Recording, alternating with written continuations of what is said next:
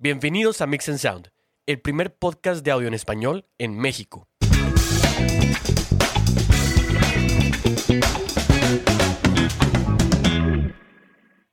Hola, ¿cómo están? Bienvenidos a una edición más de Mix and Sound. ¿Qué onda, Hugo? ¿Cómo estás?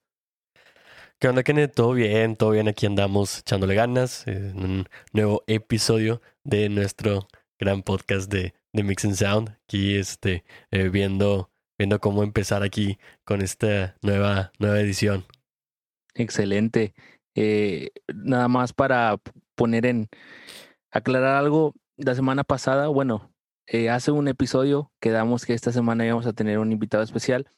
Por cuestiones eh, meramente técnicas, vamos a moverlo y ese va a ser nuestro último episodio del año con un invitado súper especial. Entonces espérenlo, que saldrá ahí alrededor de los 27 de diciembre aproximado, ¿verdad? 27 de diciembre, exactamente. Bueno, creo que el 26, el 26, este, vam- vamos a estar ahí con este eh, nuevo episodio que vamos a tener con nuestro, nuestro invitado ahí este, especial. Vamos a estar hablando de unos temas de, de audio en vivo. Entonces, para que estén al pendiente eh, de nuestro último episodio del 2020. Y muchas gracias por escucharnos ahí tantos meses. Eh, creo que cayó justito, empezamos cuando estábamos en pandemia, ¿verdad, Hugo? Sí, sí, sí, empezamos por ahí de, de hecho, abril, se me hace que ya un, un, un poquito así empezada la, la pandemia, este, empezamos con esto, pero eh, ha, ha estado, ha estado padre y la verdad ha sido eh, un, eh, era más bien como que un proyectillo que ya teníamos ahí desde hace, desde hace rato y apenas pudimos cocinar hasta, hasta este año, entonces, pues bueno, y pues, justo nos cayó en estos tiempos, en este, en esta cuarentena que se quedó en loop. Esperemos que ya salgamos de eso. sí, esperemos que sí, eh, pero pues bueno, empezamos entonces, Kenneth. El tema que, que tenemos el día de hoy, vamos a hablar sobre el balance en la etapa de la mezcla, en el proceso de alguna producción musical. Recordemos que antes de ecualizar, que antes de comprimir, que antes de agregar algún efecto, primero tenemos que agregar un balance a nuestros tracks, a nuestros instrumentos, a nuestras voces, antes de hacer todo el otro proceso que, que viene siendo ya de agregar ciertos eh, elementos a la mezcla, ¿no? Entonces recordemos que todas las canciones, todos los diferentes instrumentos, nuestro balance va a tener un impacto en el sonido final, porque va a ser la primera etapa que vamos a hacer. Entonces, primero debemos saber cómo empezar. ¿Sabes qué? ¿Por dónde empiezo? Si empiezo por un instrumento, si empiezo por una parte en específico.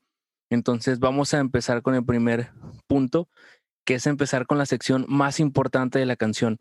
Y yo sé que te ha tocado escuchar ciertas canciones, Hugo, que hay partes de la rola donde está como que el boom o el como el máximo no de la canción, que normalmente en canciones cristianas donde es o es en el puente o es en el último coro, ¿no? Sí, sí, sí. Es, eh, de hecho, ahí el último coro es el que eh, el- universalmente es como que el que trae más, más punch. ¿no? Fuerza. Exacto.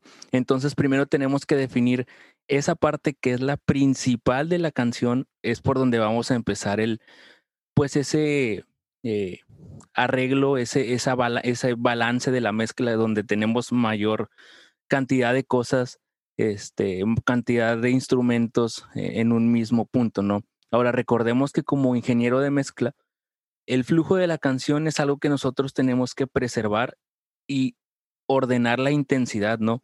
Y la creatividad en esas, pues, secciones de las canciones, ¿no? ¿Qué es lo que tenemos normalmente en una canción típica? Es el intro, verso, a veces un precoro, un coro, ¿no? Un instrumental, coro, dependiendo del, del, del arreglo que tengamos, pero un, algo simple siempre es verso, coro, verso, coro, un instrumental, ya sea puente, y terminamos y cerramos con un coro. Entonces, si tú quieres que tu parte última, que es el coro final, tenga, sea el clímax de la canción, bueno, vamos a empezar a balancear el coro final. Porque ¿qué, qué, qué pasa mucho? No sé si te ha tocado escuchar canciones donde el verso o los versos suenan con mayor fuerza que, que toda la canción, o toda la canción está muy plana, ¿no? Que no hay una diferencia entre las secciones de la música. Y inclusive también eh, tenemos que saber y hablar con la, con la persona del, del eh, productor de la canción o el, que le escribió qué es lo que él desea, ¿no? ¿Sabes qué? Yo quiero que en esta parte sea el, punch. Enfócate en eso primero y luego te vas en retrospectiva. Yo hago eso. Yo me voy al último coro, que es lo más fuerte, y de ahí empiezo a balancear las demás, las demás zonas, ¿no? Sí, es algo que la verdad, eh, al, al, momento de tener una canción y estarla grabando y tenerla ahí eh, dentro del mix, y en realidad la parte del balance es algo fundamental porque a final de cuentas, cuando las personas lo van a estar escuchando en el celular, a donde sea que lo van a estar eh, escuchando, van a estar escuchando si no hay un balance correcto, pues más o menos como dices, que si no sé, a lo mejor no tanto de, de eh, coros y versos y eso, pero imagínate que no estés balanceado ahí eh, un el bajo comparado con no sé, la voz, ¿no? Eh, entonces ahí vamos a ver un balance que dependiendo de qué tan mal esté ahí la cosa, vamos a estar escuchando mucho de uno y poco del otro y no va a tener como que lo suficiente de cada uno, ¿no? Entonces esa parte en realidad, eh, para que le dé dinamismo a lo que es la canción en sí, necesitamos tener ese balance para que podamos distinguir y diferenciar cada una de las, eh, de las partes que componen una canción y para que veamos cómo todo está pues soportando, ¿no? Ahí, haciendo un soporte a lo que va a ser importante en una canción.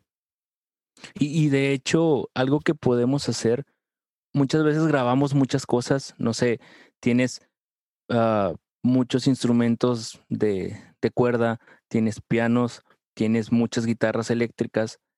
Tú como ingeniero de mezcla tienes que saber en qué partes puedes quitar cosas para que pueda haber una diferencia entre ciertas secciones de la canción a lo que llamamos mutear, ¿no? En, en, en, en, en el audio, pues mutear ciertas cosas, por ejemplo, quitar los shakers donde no van. No sé, un ejemplo en el puente, ¿sabes qué? Voy a quitar estos shakers para que suene mejor y más, eh, que brille más otros instrumentos, ¿no? O por ejemplo, eh, tengo dos arreglos de guitarra eléctrica, uno hace un riff y otro está pues manteniendo la base ¿sabes qué? En esta parte, sección, en este segundo verso, vamos a quitar esta guitarra eléctrica y vamos a mantener la guitarra eléctrica que hace la melodía, ¿no? Son decisiones que vas tomando conforme vas avanzando en la canción. Y ahorita que comentabas eso, Hugo, aparte de saber cuál sección es la más importante, hay que saber cuál es el instrumento más importante en la canción, porque hay instrumentos que van a ser, van a generarte ese, esa base o ese sustento de tu música, ¿no? Eh, canciones, por ejemplo, la de una canción de Hilson, donde normalmente la guitarra eléctrica lleva una melodía principal, ¿no? Que se mantiene en muchas secciones, que se mantiene inclusive en los coros, o por ejemplo, una canción de Hilson donde empieza la batería. No, un ejemplo, la de Run, donde empieza la batería con los toms, la tarola. Entonces, esa va a ser el, o ese va a ser el instrumento principal que va a mantener el flujo de la música. Entonces, pues, empezar con el instrumento más importante. No, normalmente las canciones pop, ¿qué pasa? ¿Qué es lo principal? Pues el bajo y la batería son los que, los que engloban la canción y te, te dan ese punch.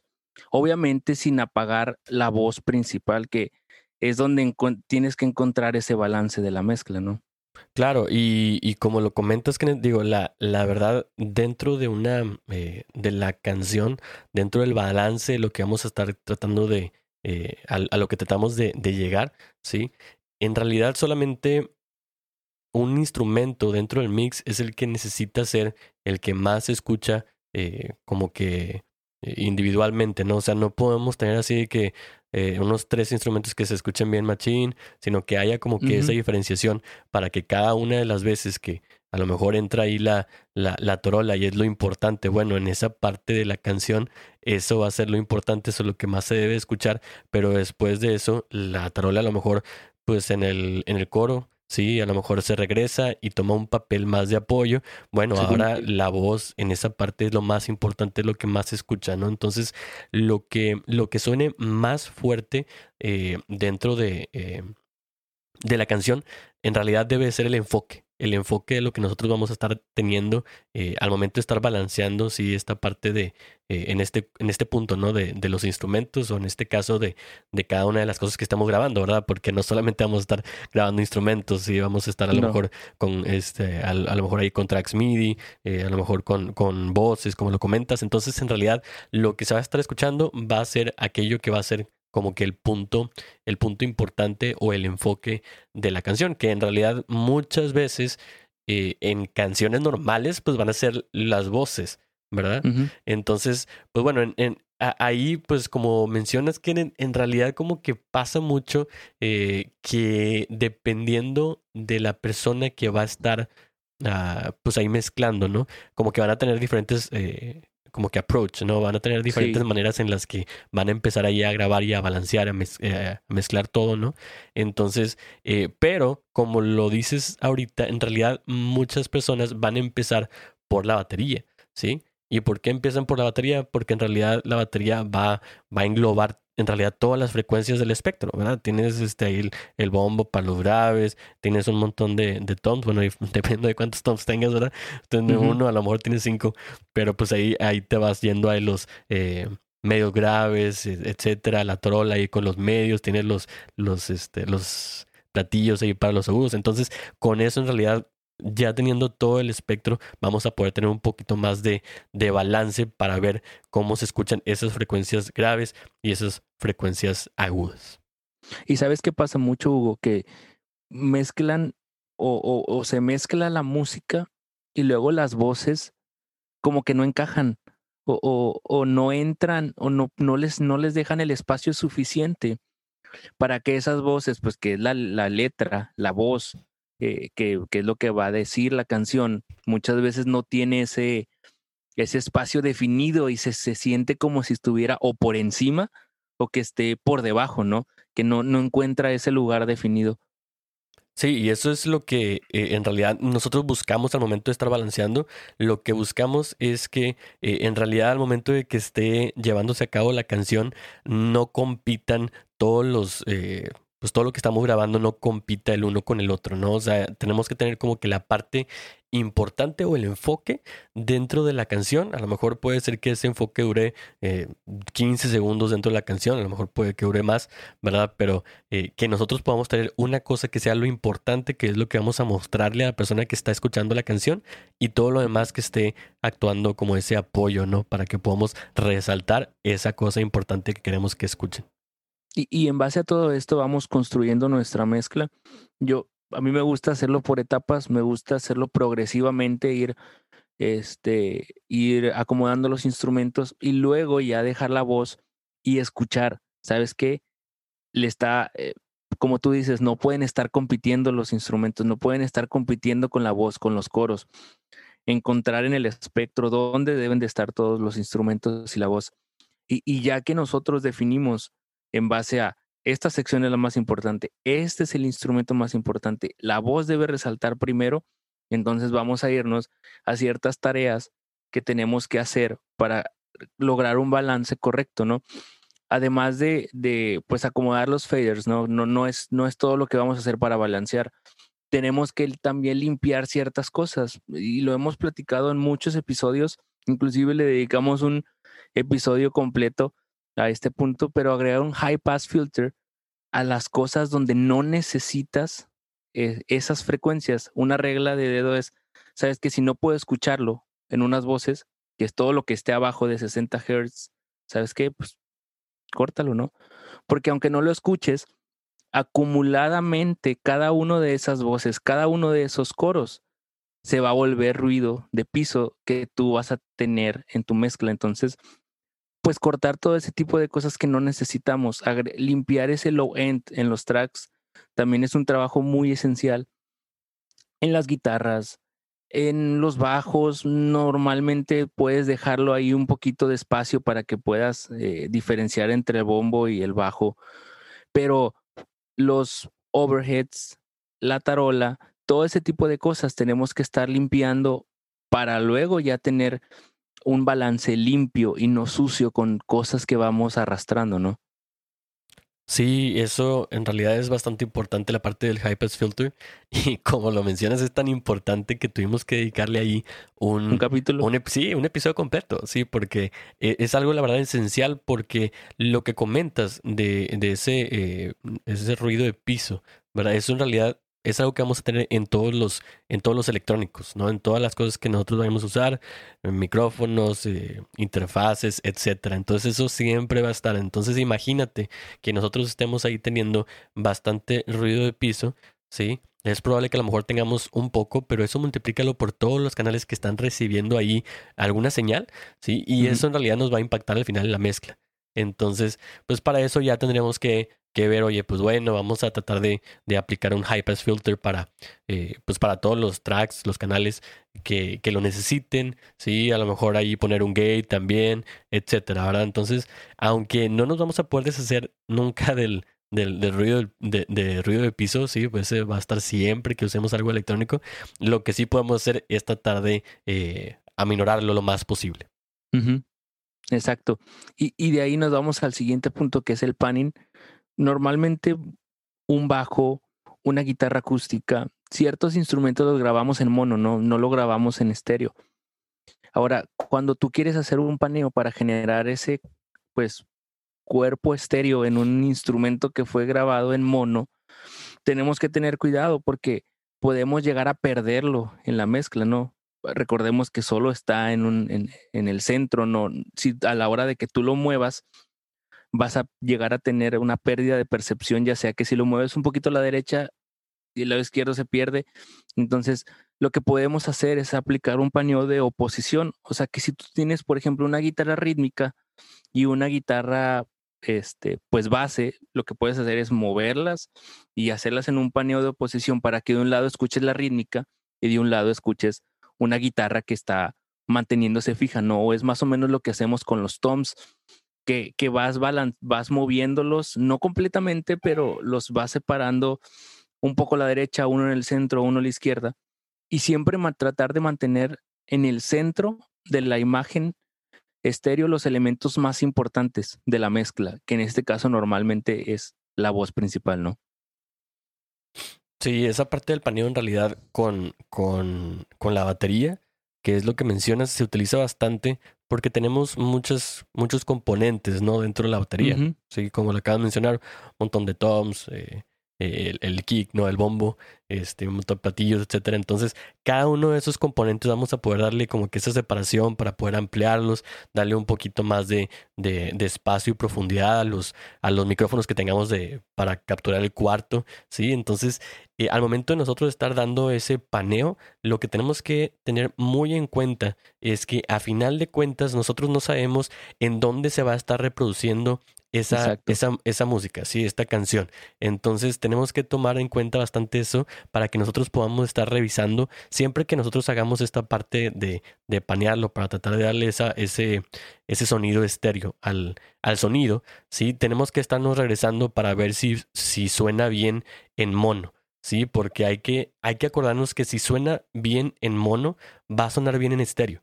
Pero al revés, en realidad no siempre es el caso. ¿sí? Eh, si suena bien en estéreo, no sabemos si va a eh, sonar bien eh, en mono. Entonces, siempre vamos a estar, siempre que estemos ahí tratando de, de, darle esa amplitud a lo que nosotros tenemos y darle esa vista estéreo, pues siempre hay que tratar de ver siempre, siempre, siempre, siempre, revisar las cosas en mono para que se puedan escuchar bien en estéreo. Y si acaso ya estamos viendo, oye, no, simplemente este panning como que no, porque lo pongo en estéreo y, y simplemente no, no me da ese feeling, etcétera. Bueno, pues ahí ya tenemos que, que empezar a cambiar las cosas, ¿no? Pero eso es bastante importante. Al momento de estar paneando para hacer esa, esa visualización estéreo, siempre checarlo en mono para ver si vamos a estarlo escuchando correctamente después. No, y aparte tienes razón, porque la gente, ¿dónde va a reproducir la música? Sí, sí, sí. Este, y, y no sabemos en, dónde la va a reproducir. Ajá, en una laptop, en un teléfono así, este, con las bocinas, en una tele, eh, en el carro, o sea, entonces podemos llegar a perder cosas que no te vas a dar cuenta cuando ya lo estés escuchando en la televisión, ¿no? claro. Y lo que nosotros en realidad queremos al momento de hacer la, la canción es que se escuche bien en todos lados. No nada más así en un, en un estudio bien chido, con un montón de monitores, que te, esté todo bien. Sí, este, bueno, pues eh, con ganas, ¿verdad? Que podamos escucharlo ahí. Pero pues la realidad es que muchas, eh, la gran mayoría de las personas lo va a escuchar en algún aparato así, eh, como lo dices, en un celular o en, este, en la laptop, lo que sea, ¿no? Entonces, pues para eso siempre hay que tener en cuenta eso, para no perder cosas, ¿verdad? Una vez que nosotros hagamos ese, ese paneo, que se escuche todo chido. Exacto. Muy bien, y, vamos a irnos al siguiente punto que es eh, definir los niveles de cada uno de estos canales y cada uno de esas eh, eh, pues tracks ¿no? que tenemos en, en, nuestro, en nuestro proyecto. Si bien recordemos que hablamos mucho de la ecualización, que hemos hablado, incluso todavía no hemos hablado principalmente de la automatización, pero hemos tocado ciertos puntos el balance es mucho más importante que todo eso, porque si tú ecualizas algo que no está balanceado, va a seguir desbalanceado.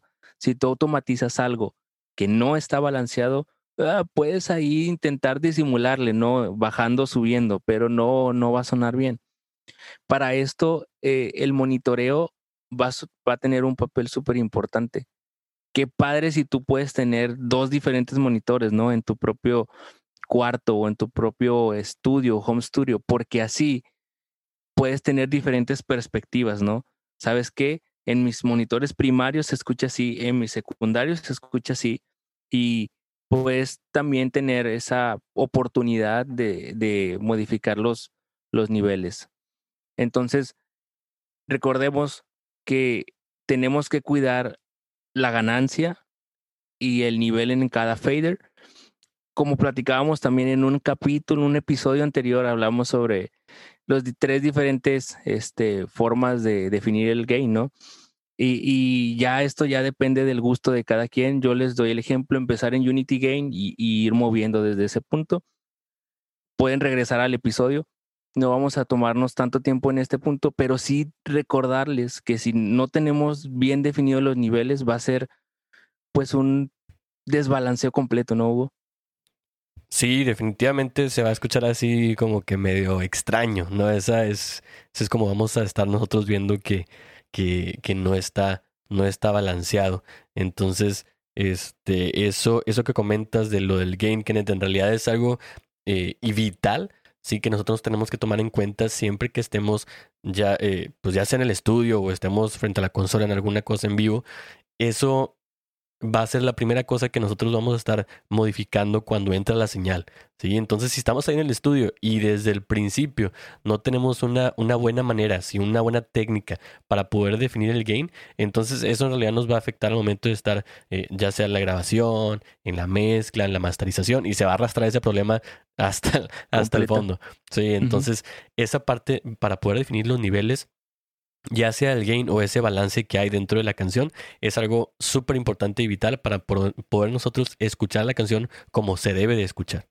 Sí, y, otro punto que hemos platicado también mucho, los tracks que no son procesados por algún plugin no son malos.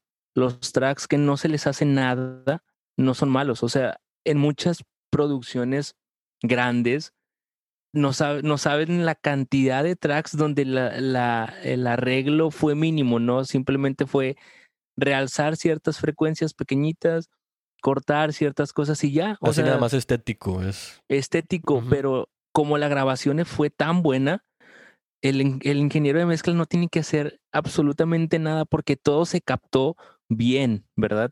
Y, y con esto voy a juntar los últimos dos puntos porque hay microfoneo múltiple en ciertos instrumentos. Entonces, a la hora de que tú grabas una guitarra acústica, ¿qué, qué, qué esperas, no? Sabes que con un micrófono al frente voy a pescar ciertas frecuencias, pero con un micrófono a un lado voy a tener el cuerpo de la guitarra acústica. Sabes que con otro micrófono de ese lado voy a tener otro, otro diferente perspectiva. ¿Qué pasa?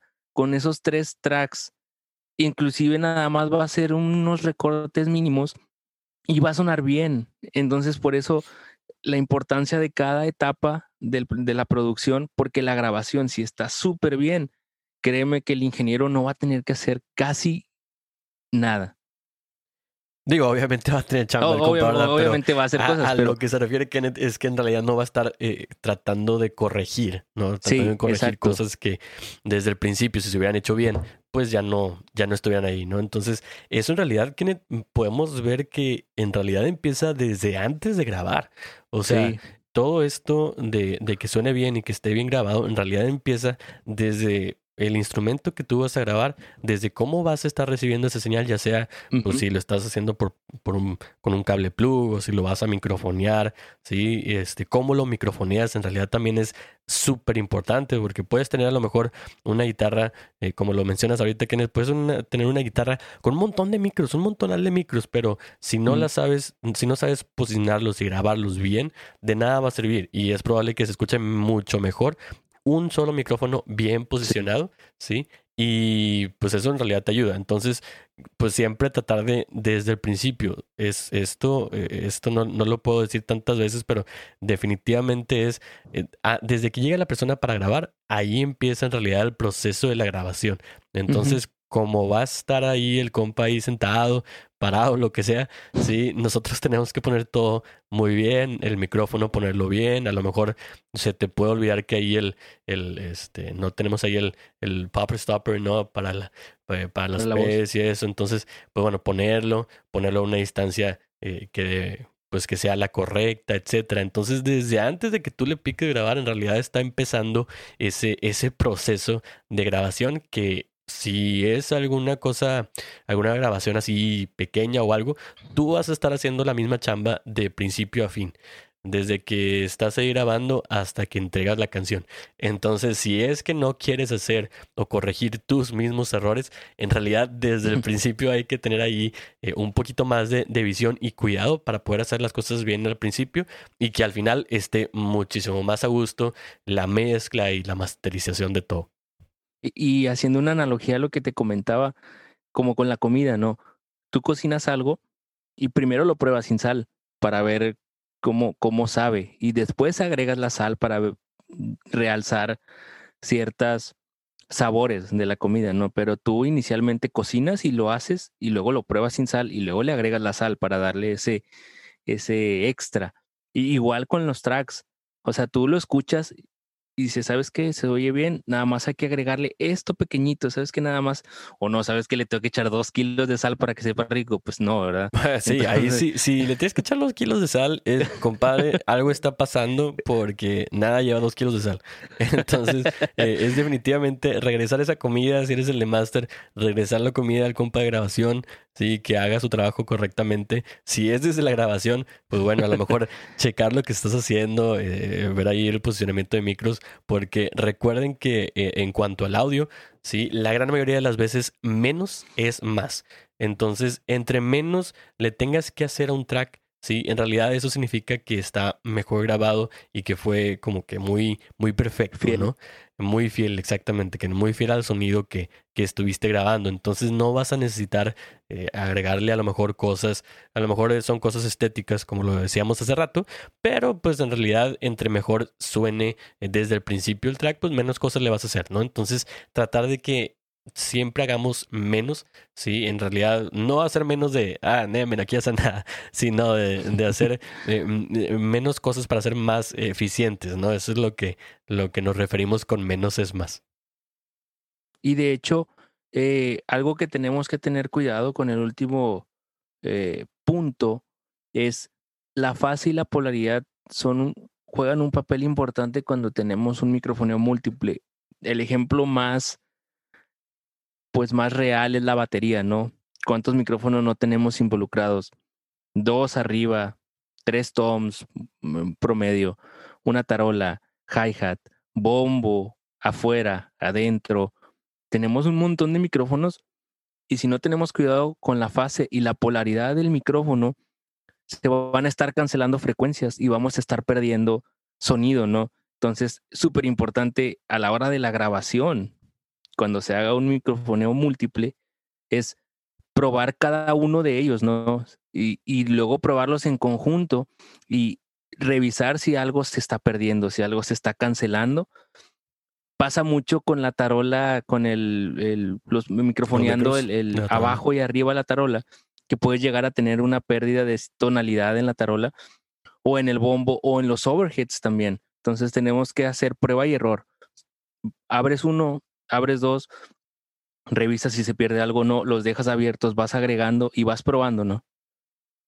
Sí, y eso en realidad va, eh, sí, bueno, como lo comentaba Kenneth, yo en realidad estoy mucho más metido en audio en vivo que, que, en producción, pero imagínate, si en audio en vivo, que es algo que vas a estar escuchando, eh, pues e, en algún concierto, en alguna cosa que esté pasando al momento, vamos a poder Mm, discernir, ¿sí? Que estamos perdiendo ahí algunas frecuencias, que estamos teniendo ahí un, problema de, de, fase. Entonces, imagínate al momento de estar escuchando una canción que desde el principio, a lo mejor, como lo mencionabas, que tienes una, un, un micrófono para la torre arriba, otro abajo, tienen eh, la misma polaridad, entonces eh, no la cambias y la fase en realidad está, está diferente, ¿no? En una que otra, va a estar llegando la misma señal, pero de diferente lado. Entonces, va a estar teniendo otra, otra señal, vas a estar perdiendo ahí eh, ciertas frecuencias.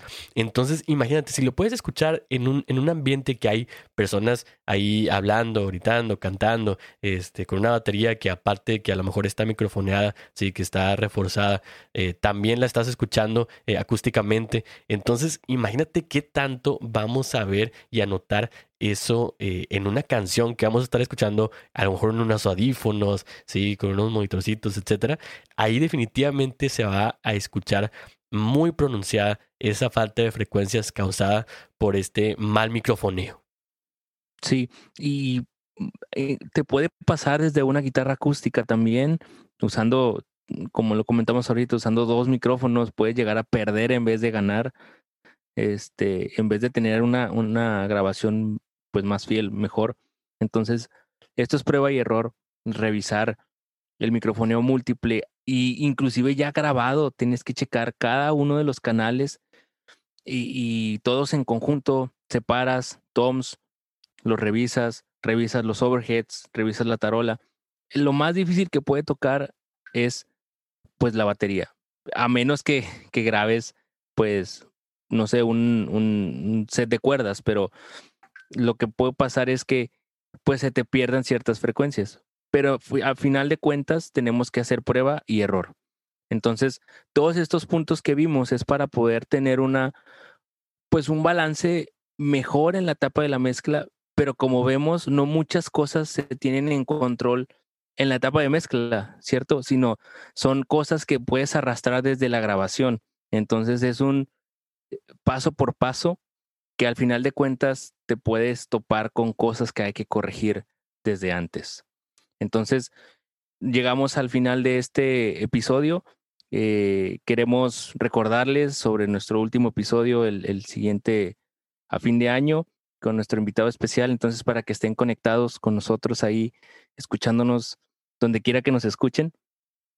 Exactamente, recuerden que vamos a tener ahí el, el episodio listo para el 26, 26 de diciembre, sí, que va a ser el último episodio de, de este año. Ahí, le vamos ahí les vamos a decir un poquito más de más cosas que tenemos ahí pendientes, planeadas, etcétera, para el siguiente año. A lo mejor lo vemos también en enero, pero, pero lo que sí es que vamos a tener un invitado bastante especial para ese 26 de, de diciembre. Así que eh, por favor guarden esa fecha. Vamos a estarlo también ahí eh, mandando. Eh, vamos a tenerlo en nuestra página web también. Entonces para que estén muy pendientes para toda la gente que nos escucha aquí en el, en el podcast. Que de hecho nos escuchan desde, pues bueno, en México, que es donde nosotros estamos. Estados Unidos. Hay gente en España, en Canadá, en Perú, Chile, Ecuador, Colombia. Entonces eh, es la, la, verdad está es bastante bastante padre no ver que, que nos escuchan desde desde lados que en realidad no teníamos ahí nosotros presupuestados no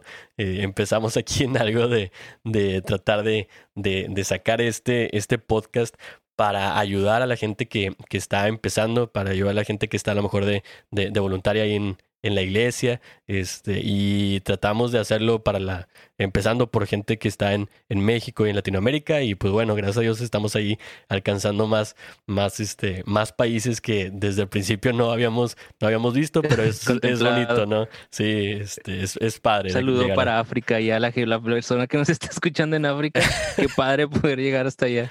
Estamos en África también, exactamente, una, una una persona. Entonces, pues bueno, no sé por qué nuestro compa nos está escuchando ahí en África, pero, pero qué, qué padre también. Pero bueno, no, pues este, entonces esto eh, se me hace que es el, el ya el último de, del episodio, ¿verdad?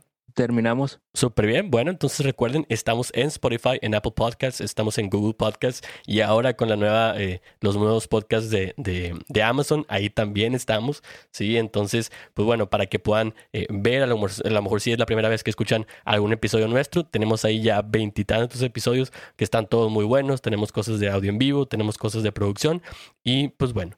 Los esperamos aquí en dos semanas para el 26, que es nuestro último episodio del año. Estás escuchando Mix and Sound.